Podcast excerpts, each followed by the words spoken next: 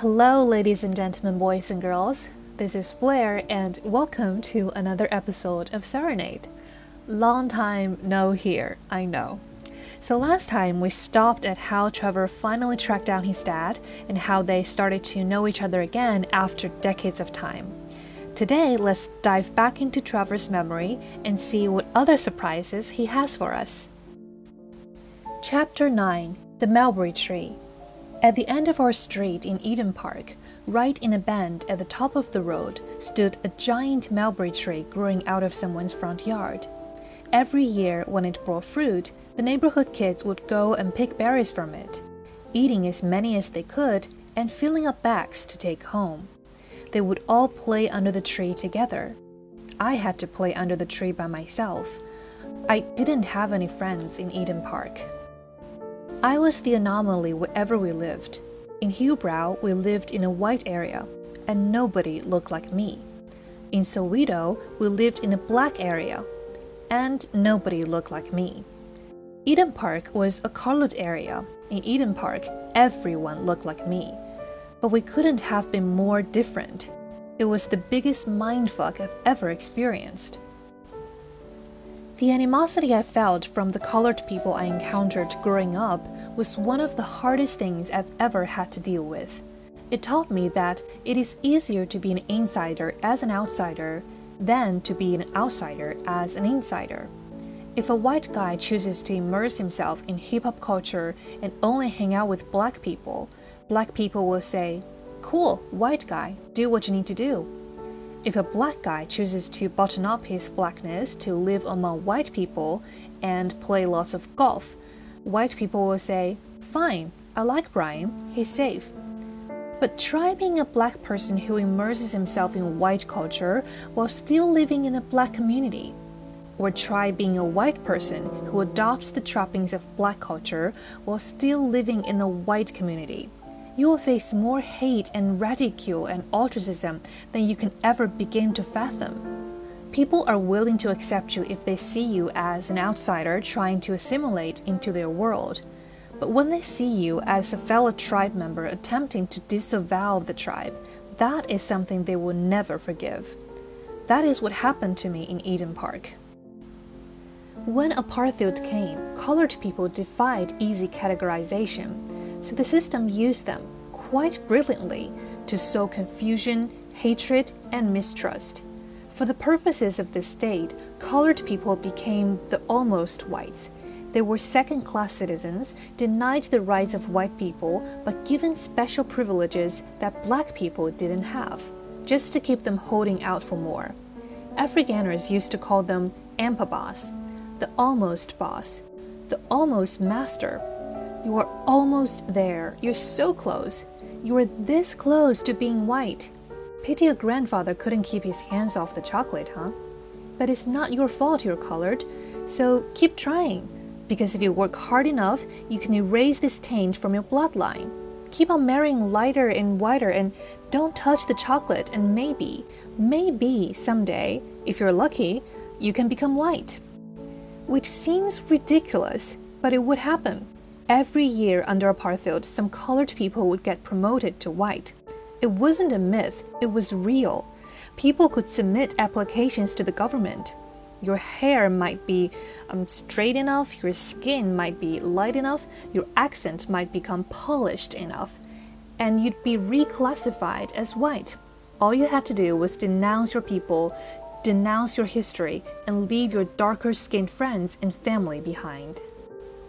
The legal definition of a white person under apartheid was one who, in appearance, is obviously a white person who is generally not accepted as a colored person, or is generally accepted as a white person and is not in appearance obviously a white person. It was completely arbitrary, in other words. That's where the government came up with things like the pencil test. If you were applying to be white, the pencil went into your hair. If it fell out, you were white. If it stayed in, you were colored. You were what the government said you were. Sometimes that came down to a lone clerk eyeballing your face and making a snap decision.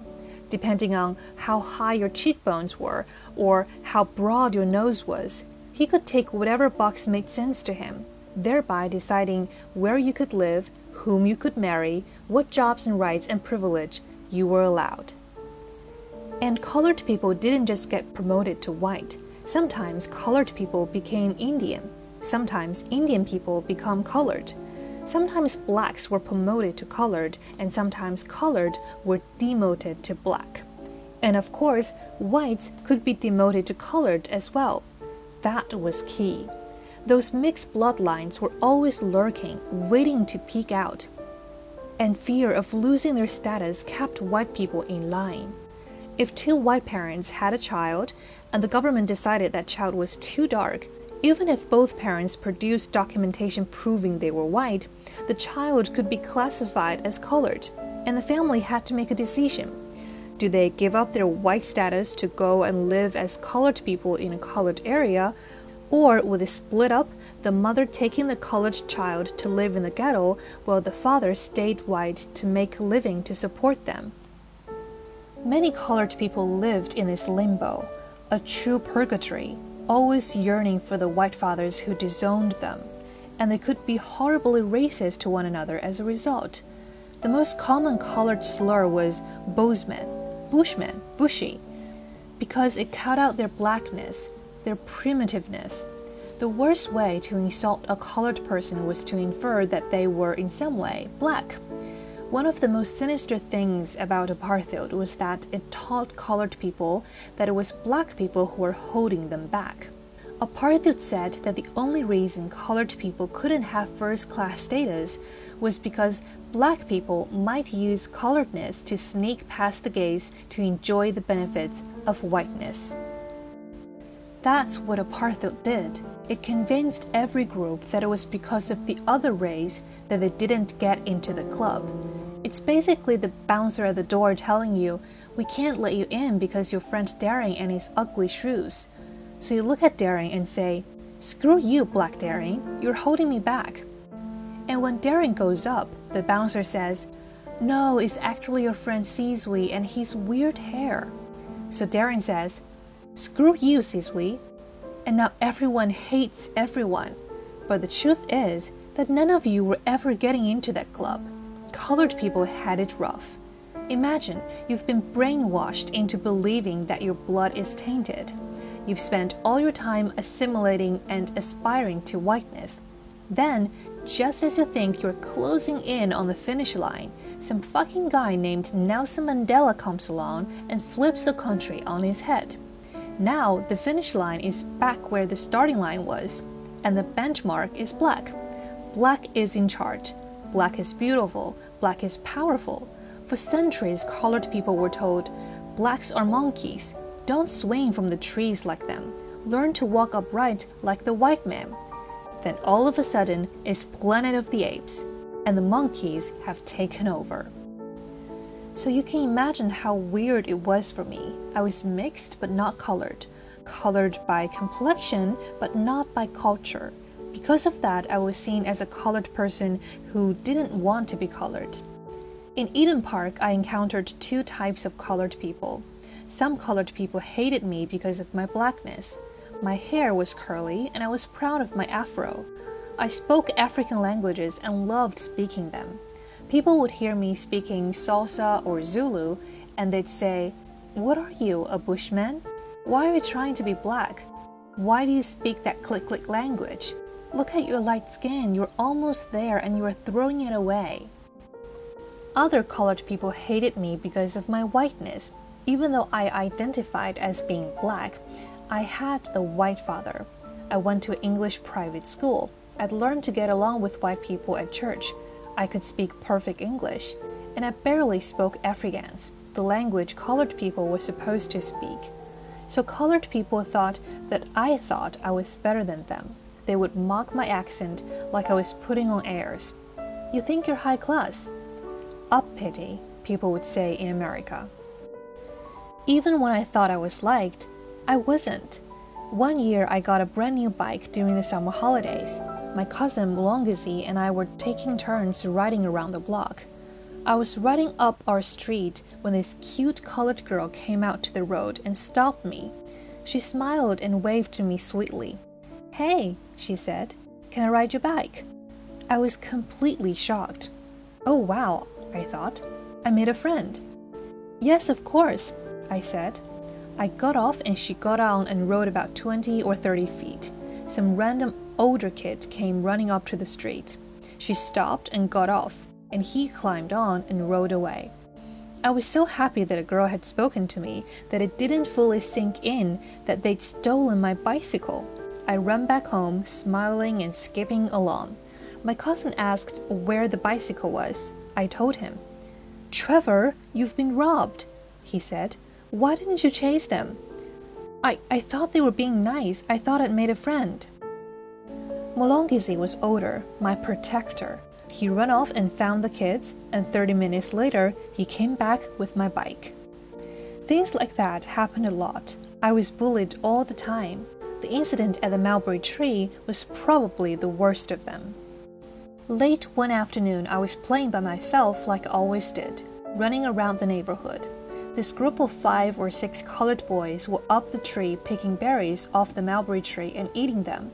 I went over and started picking some to take home for myself. The boys were a few years older than me, around 12 or 13. They didn't talk to me, and I didn't talk to them. They were speaking to one another in Afrikaans, and I could understand what they were saying. Then one of them, this kid who was the ringleader of the group, walked over. Can I see a mulberries? My first thought again was, oh cool, I made a friend. I held up my hand and showed him my mulberries. Then he knocked them out of my hand and smushed them into the ground. The other kids started laughing. I stood there and looked at him a moment. By that point, I've developed thick skin. I was used to being bullied. I shrugged it off and went back to picking berries. Clearly, not getting the reaction he wanted, this kid started cursing me out. Get the fuck out of here! Go away, you stupid bushy, bushman. I ignored him and went on about my business. Then I felt a splat on the back of my head.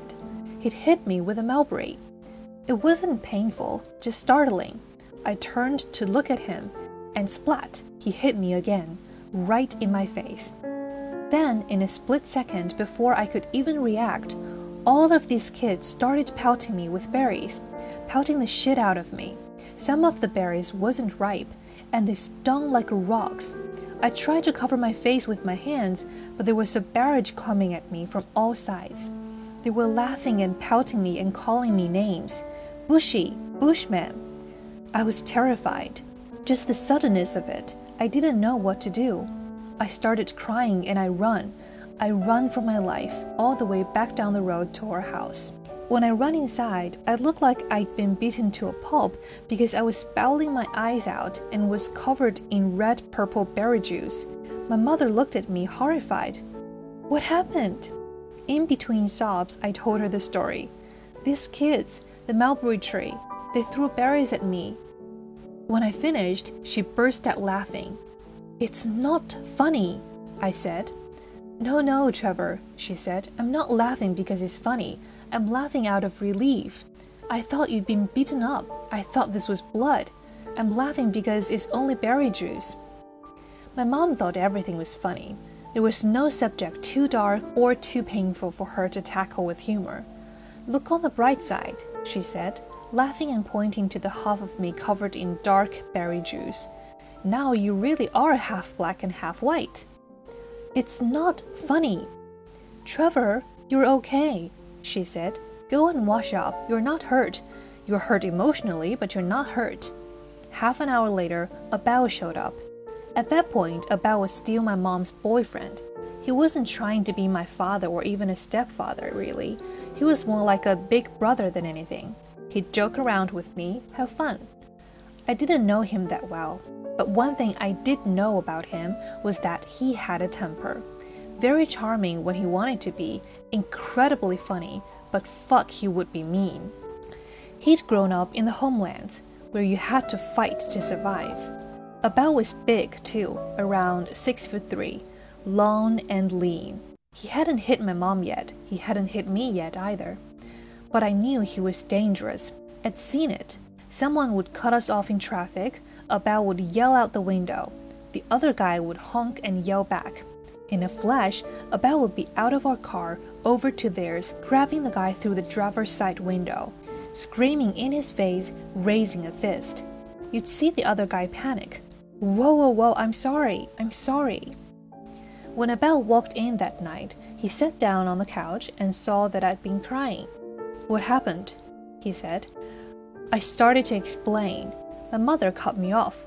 Don't tell him, she said. She knew what would happen. She knew better than me.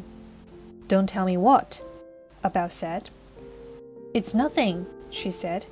It's not nothing, I said. She glared at me. Don't tell him.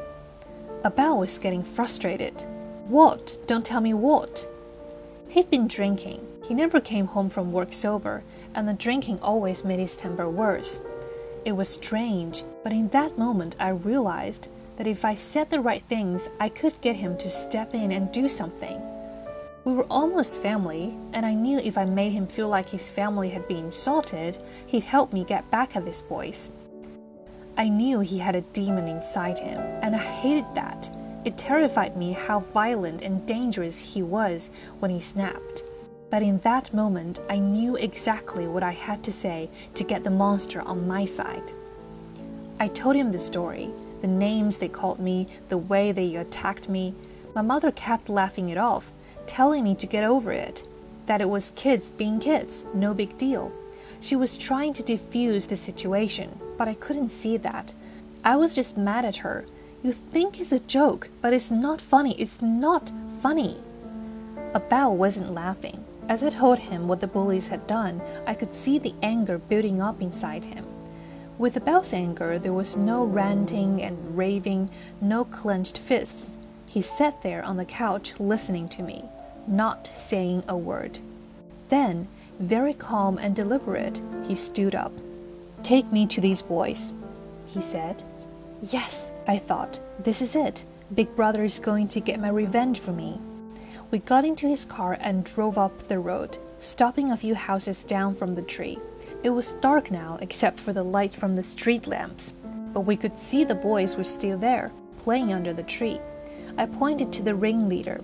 That one, he was the main one. Abel slammed his foot on the gas and shot up onto the grass and straight toward the bottom of the tree. He jumped out. I jumped out. As soon as the kids saw me, they knew exactly what was happening. They scattered and run like hell. Abel was quick.